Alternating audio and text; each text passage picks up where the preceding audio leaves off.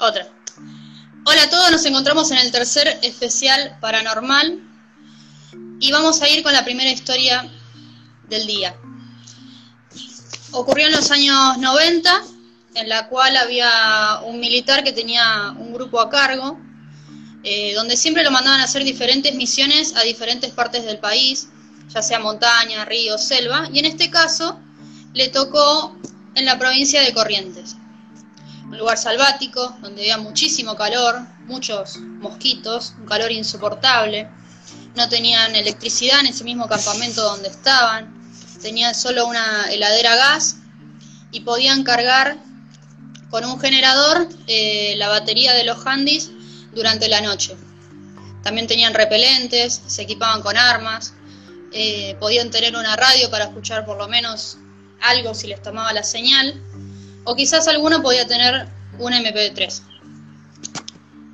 Bueno, una de esas misiones, un día, eh, uno quedaba a cargo del campamento durante la noche como guardia para que los demás fueran a dormir. A la mañana siguiente se levantaban y empezaban con esa misión donde tenían que recorrer muchísimos kilómetros y encima tenían poca comida así que tenían que eh, tratar de volver antes del anochecer.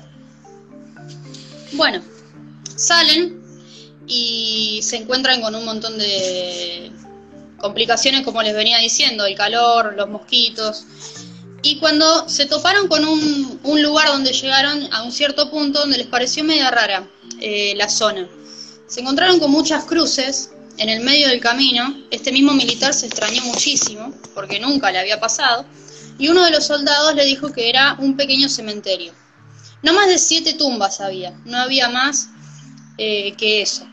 Y le pidió, por favor, que pudieran eh, arreglarlo, digamos, cortar un poco el pasto que estaba tapando todas las cruces. Había algunas que eran de metal, otras eran de madera. Entonces pedía recortarlo con un machete que ellos no era necesario, pero igual lo llevaban junto con otras armas que ellos tenían. Entonces, efectivamente, hicieron eso, juntaron la poca, si había algo de basura, eh, y a lo último, cuando estaban terminando, este mismo soldado, que había tirado la idea, se persignó y tomó un panuelo que tenía eh, en su bolsillo y lo ató en una de esas cruces. Los demás soldados también hicieron lo mismo, o sea, se persignaron y este mismo militar dijo, bueno, ¿por qué no no era muy, muy religioso, pero eh, siguió y hizo lo mismo que hicieron todos. No preguntó, no hizo más preguntas y después continuaron el camino para el campamento. Después cuando llegaron, se asearon, eh, empezaron a tomar unos mates, charlar, todo antes de que, de que estuviera la cena. Y eh, cuando empezaron a hablar del tema del cementerio, él se extrañó muchísimo porque nunca había escuchado la historia de este monte correntino donde había un cementerio ahí en el medio de este mismo monte. Entonces preguntó, ¿qué pasa con ese cementerio? Él dijo, no, ahora no te voy a contar nada, vamos a esperar a mañana, que vamos a volver al mismo lugar y te voy a contar todo lo que vos quieras. Bueno, efectivamente, siguieron comiendo, eh, después se fueron a dormir, también quedó uno eh, de guardia durante toda la noche que se iban cambiando, iban intercalando las personas que iban cuidando el lugar. la mañana siguiente se levantaron muy temprano y volvieron a eh, hacer esos recorridos para completar esas misiones que todavía tenían muchos días por, por delante. Cuando llegaron a esa misma latitud donde estaba el cementerio, el militar se extrañó muchísimo porque ya no había nada, no estaban ni las tumbas, eh, el pasto también ya estaba como crecido, estaba todo, no estaba como ellos lo habían dejado la, anterior día que lo, que lo habían visto por última vez. No estaban las cruces, no había nada, solo estaba ese panuelo atado simplemente en una rama. Entonces este, este militar se extrañó muchísimo y otro de los soldados le dijo, menos mal que eh, que él supo y lo señaló la historia, porque si no estábamos perdidos. Él le preguntó por qué y le explicó que cada vez que uno eh, en el Monte Correntino se le aparece este cementerio, tiene que mostrarle respeto, rendirle respeto, o sea, tiene que prolijar el lugar, cuidarlo, eh, persignarse, en otros casos rezar y tantas otras cosas que había otros grupos que también hacían. Había otros que cuando pasaban de largo y lo tomaban desapercibido, cuenta la leyenda que eh, no les mostraba el camino de regreso, o sea, se perdían, se los daban como desaparecidos. Y tantos otros, los pocos que pudieran volver, eh, cuentan estas cosas. Y también cuentan que los que no le dieron importancia ni de persignarse, ni poder arreglar un poco el lugar, los espíritus de ese cementerio los siguen de por vida. Así que gracias a este soldado que supo la historia del Monte Correntino, pudieron contar la historia. Así que bueno, esta es mi historia y vamos a pasar a la siguiente de este tercer capítulo de los paranormales. Muchas gracias Anderson. La verdad, interesante historia, muy linda. Tengo una también en la provincia de la República Argentina, una historia en Mendoza, ¿sí? precisamente en la localidad de Rodeo de la Cruz. Resulta ser que el día 10 de enero del año 2016 eran aproximadamente las 23 horas y finalizaba un partido de fútbol local, ¿sí? donde 12 equipos locales este, se empezaban a poner al día con el tema del entrenamiento. Resulta ser que la rivalidad es muy grande y por lo tanto tienen por costumbre cada vez que finaliza el partido la policía custodiar a las hinchadas porque parece ser que el tema se pone muy bravo, ¿no? Eh, a su vez lo que llevan a cabo es, este, porque aprovechan el tumulto de gente que va a la cancha para realizar robos por la zona, por lo tanto la policía toma una decisión que es cuando salen de la cancha piden la documentación, la cédula de identidad, DNI, como se llame en el lugar que, que sea. Este, las personas que no tienen eso, bueno, lo que hacen lo llevan demorados, en calidad de morados a la comisaría, y son trasladados al patrullero. ¿sí? Bueno, resulta que no cumplieron estos requisitos tres personas del lado de esa salida, porque todos los patrulleros estaban haciendo lo mismo, ¿no? Este, y bueno, por la salida esa había tres personas que tenían documentación y bueno, por lo tanto la llevan en calidad de demorada. Como es la rutina y el deber del policía que está a cargo del patrullero, eh, eh, tiene que tomar nota de las personas que llevan, los supuestos nombres, porque se tiene que corroborar si es real o no. ¿sí? Y una vez que están en la comisaría, van a una celda una celda que no va con los presos comunes, sino que es una celda donde es para esperar más que nada, pero sí están encerrados. El oficial a cargo del patrullero, que sería el chofer, eh, toma nota de que sube a tres personas masculinas, ¿sí? mayores de edad, refieren ser, ¿sí? E ingresan a la comisaría y bueno, van a esta celda donde, bueno, ahí esperan hasta que alguien de algún familiar les alcance la documentación o vaya alguien en definitiva que los conozca y que diga, sí, che, mira, es vecino mío o lo conozco, ya debido a que es un pueblo medianamente chico y todas estas cosas se pueden corroborar de esa manera también. Resulta ser que iban pasando las horas y, bueno, eh, iban llegando la documentación de las personas que estaban ahí adentro y a medida que se iba corroborando su identidad, ¿sí? y estaban limpios de culpa y causa, eh, los iban liberando hasta que quedan dos personas, supuestamente dos personas, en la celda y bueno, el agente a cargo del cuidado de las dos celdas, ya sea de los presos que estaban ya ahí y de esta gente que estaba demorada, eh, le pide a uno de los chicos eh, que le alcance dos vasos de agua, por favor. ¿Sí?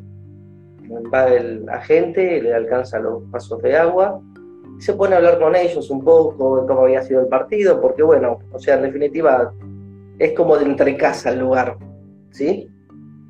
Eh, le llega la hora al anteúltimo, lo llaman por nombre y apellido, le abran la puerta, sale, y bueno, corroboran que sí, que estaba limpio, le habían llevado el documento, y lo que decide es eh, decirle a la gente de turno, que era el escribiente, el que estaba a cargo de, la investigación, eh, le pregunta si le faltaba mucho al otro muchacho porque eh, lo iba a tratar de llevar o de acompañarlo hasta la casa también.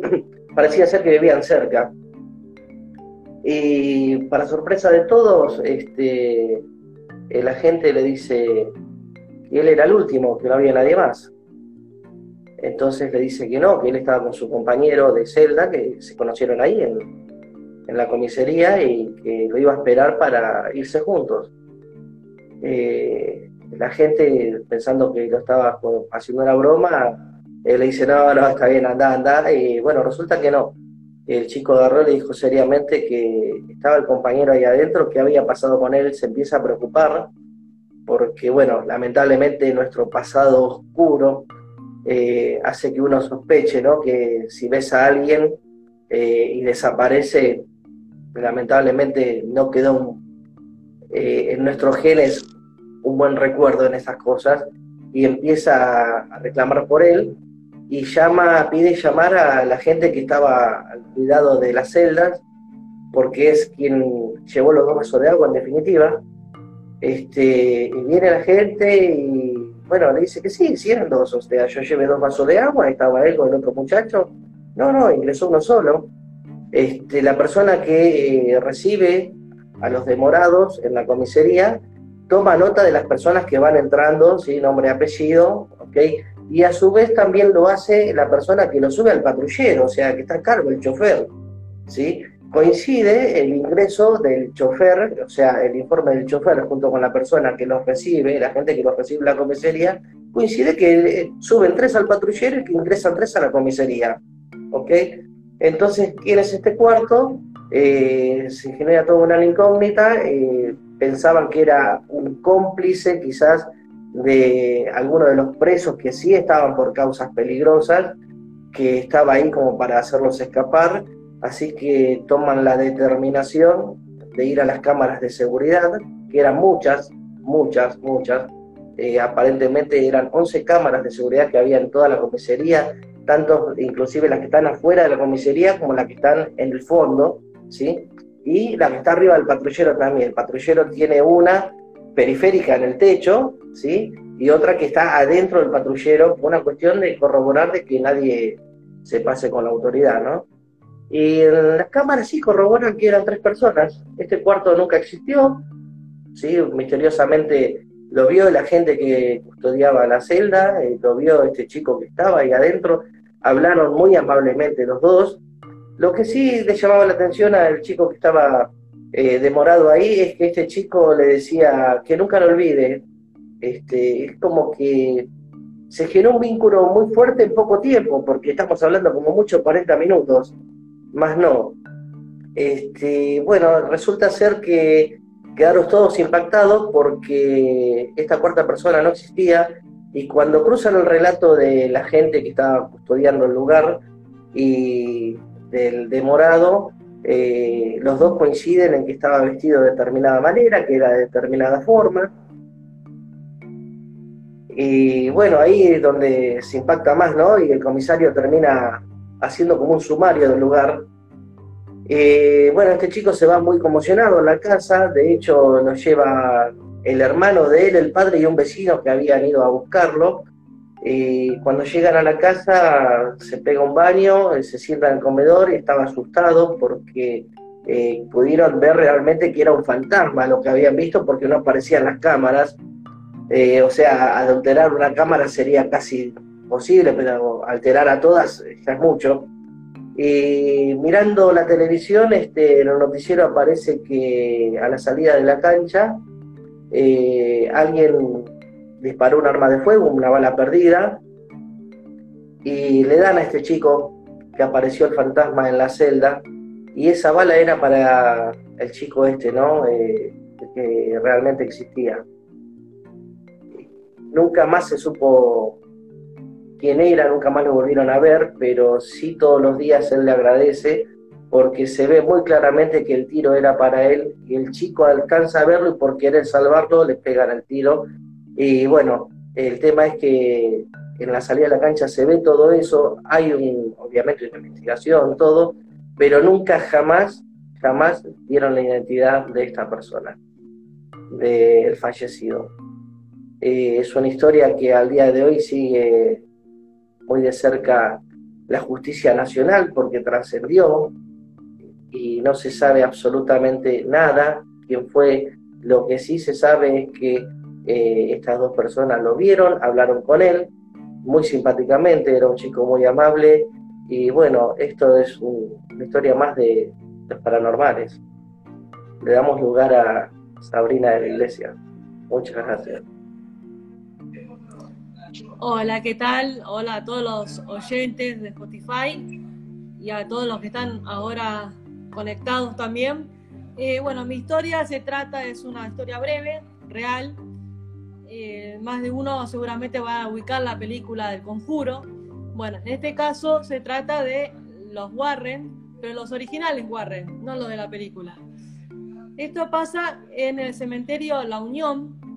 Dice que, bueno, los cementerios generalmente son lugares tranquilos, pero siempre hay algún ente maligno que trata de profanar las tumbas. Estos dicen que eh, los Warren, los originales, como digo yo, para diferenciarlo de lo que es la película, este, fueron los últimos en llegar a este cementerio, pero también cuenta la leyenda que mucha gente lo ha visto a los dos, siempre salen juntos para investigar a la noche los misterios que andan dando vueltas en el cementerio o alrededores. Muchos dicen, eh, aseguran, de hecho, haber visto la figura de estas dos personas que iban caminando entre las tumbas hasta perderse del cementerio, digamos, se iba desapareciendo, desapareciendo, y bueno, hasta que se iban totalmente de, del cementerio caminando. Bueno, pero esto no queda acá, porque también hay otro, otra versión, por decirlo de una manera, que dice que supongamos que uno va a visitar la tumba de los Warren, se sienta cerca de ellos, le reza una oración para que ellos descansen en paz o pidiéndole algo inclusive. Y después, una vez que uno hace este, esta oración, este rezo, pone la mano derecha sobre la cruz de, de su tumba y eso empieza a levantar temperatura, como que algo ardiente está vivo abajo, digamos. Por eso la, la cruz levanta temperatura automáticamente. Pero también este, esa es una de las versiones más fuertes que se corre. Así que dice la, leyenda, cuenta la leyenda que no solamente eso, sino que también, aparte de perderse y aparte bueno, de esto de, la tumba, que, ¿no? que toma fuerza y toma calor, también eh, es un mito que los Warren, así como siempre se ocuparon de hacer historias paranormales, este, investigar casos eh, paranormales, mejor dicho, también después de, no estar acá eh, existencialmente en esta, en esta tierra, también después de, muertos, también salen juntos a este, investigar, a seguir investigando sus casos. O sea que es como que la, leyenda nunca muere. Esa es la, la, leyenda que tenemos para hoy. Es el misterio de la tumba de los Warren. Si será verdad, no será verdad. Muchos aseguran que sí. Tanto una versión como la otra pero lo que se puede decir en definitiva, que pasa lo que pasa, ellos siguen saliendo de noche juntos a seguir investigando estos casos paranormales. Así que ahora le damos la, el pase al enmascarado que va a contar su historia. Gracias. Hola, ¿qué tal a todos? ¿Cómo les va? Bueno, esta es una historia bastante particular y dice así, contada en primera persona. Estaba en mi casa cuando era chico. Y la verdad que eh, estaba pasando un tiempo bastante complicado, porque mis padres se peleaban todo el tiempo, se peleaban todo el tiempo, y con mi hermano no la pasábamos muy, pero muy bien, sino que la pasábamos por el contrario muy mal. Ellos eh, vivían de discusión en discusión y a veces eh, las peleas llegaban a, un lugar donde las cosas se empezaban a, a revolear entre ellos, es decir, se tiraban con cosas de la casa. En un momento esas energías se empezaron a transformar de una manera que nosotros no comprendíamos, por tanto las cosas se empezaban a romper solas de manera súbita. Tanto vasos como platos se rompían y se partían a la mitad o en cuatro o cinco pedazos de la nada, solamente porque sí, súbitamente. Yo estaba en la habitación que dormía con mi hermano una noche y la habitación estaba llena de humedad, muchísima humedad en todas las paredes de hecho, el techo estaba totalmente y completamente negro por esa humedad. Entonces mis padres deciden limpiar esa pared y limpiar la pieza en su totalidad. Por tanto, nosotros tuvimos que pasar a dormir en el comedor para que ellos pudieran limpiar y luego pintar esa habitación. Mientras esto ocurría, ellos estaban limpiando la habitación y demás, nosotros dormíamos, como les dije ya, en el comedor. No era muy agradable, puesto que nosotros sentíamos con mucha más frecuencia los ruidos de estas cosas que se rompían por la noche y también sentíamos este, pasos cerca de donde nosotros estábamos, porque estábamos en el comedor, repito, y había un pasillo que daba hacia las piezas. Obviamente nuestros padres pensaban que era su gestión y tampoco se fijaban mucho en lo que nos pasaba, puesto que ellos tenían muchos problemas personales entre ellos mismos. Una noche de esas, que fue la noche que voy a contar ahora, que es la que más recuerdo y la que más me marcó para toda la vida, fue cuando mi hermano decide ir a hacer una pijamada a la casa de uno de sus amigos y yo me quedo solo eh, en, esa, en ese comedor. Había una ventana que daba hacia la calle esa ventana que daba hacia la calle, se podía ver una luz y se veía solamente la parte de la callecita que daba hacia la entrada de mi casa. Era una noche bastante clara, donde la luna dejaba ver una luz tenue que se colaba por la ventana. Mientras yo estaba durmiendo queriéndolo hacer, veo como una persona estaba parada frente de la ventana. Era una persona totalmente de negro. Yo asumí que era un hombre, pero en realidad nunca vi su rostro esa persona atraviesa la ventana de forma fantasmal y yo siento la maldad en el aire. Es algo indescriptible, pero así lo sentí. Me sentí en riesgo y esa persona cada vez se acercaba más a mí y en conforme se acercaba yo no me podía mover. Eh, todo mi cuerpo quedó paralizado y yo no podía mover absolutamente ninguna extremidad, ni tampoco podía gritar ni hacer ningún sonido. Eso se acercó hacia mí y cuando más cerca estaba, más miedo tenía y más en riesgo me sentía. Esa cosa se sube encima mío y empieza a apretar de una manera impresionante y por tanto yo menos aún me podía mover. Entonces recordé que mi abuela siempre me decía que cuando me sintiera mal o me sintiera en una situación de peligro, tenía que rezar el Padre Nuestro. Entonces pensé en rezar el Padre Nuestro, pero el problema era que ni siquiera me acordaba cómo era desde el miedo que tenía o que me ocasionaba, o la parálisis que me ocasionaba la situación. No me acordaba de nada. Lo único que llegué a acordarme es pedirle a Dios que por favor me quitara esto de encima, y esa cosa como que se enojó mucho cuando yo nombré a Dios, y hasta incluso escuché como, como refunfuñaba. Lo volví a nombrar varias veces, y esta cosa se fue.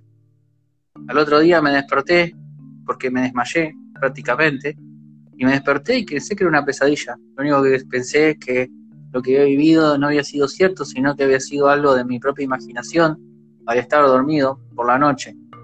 Pero mi pesadilla hizo realidad cuando fui al baño a lavarme los dientes y, cuando me saqué la remera vi que tenía marcas en todo el cuerpo, de moretones, esos apretujones que les había contado que había sufrido durante la noche, producto de esta entidad. Le conté a mi madre, mi madre me creyó, aparte los moretones eran contundentes, entonces me lleva a un curandero local donde me hace una limpia y me dijo que esto que me había pasado eran entidades, entidades malignas, que andan dando vuelta y busca gente que tenga energía baja. Y yo en ese momento tenía energía baja por la situación que les comenté que estaba viviendo en mi casa. Es decir, mis padres se peleaban todo el tiempo, las cosas que pasaban eran muy feas y yo tenía esa mala energía por tanto, yo absorbía todos los problemas que pasaban en la casa. Mi hermano tenía una especie de desabsorción, por eso se iba con sus amigos, y ahí es donde descargaba esa energía y yo no tenía dónde descargarla. Y esta, este hombre sombra fue quien eh, absorbió todo lo que a mí me restaba de energía. Por eso los moretones. Por eso lo que les pido desde acá es que cuando pasen estas cosas, traten de pensar en cosas positivas para que esto se aleje. Esa es la historia que les traía hoy, la conté en primera persona, es la historia que me contó un primo mío. Bueno, espero que les haya gustado todas esas, estas historias en este tercer capítulo Paranormales y nos vemos la próxima. Gracias.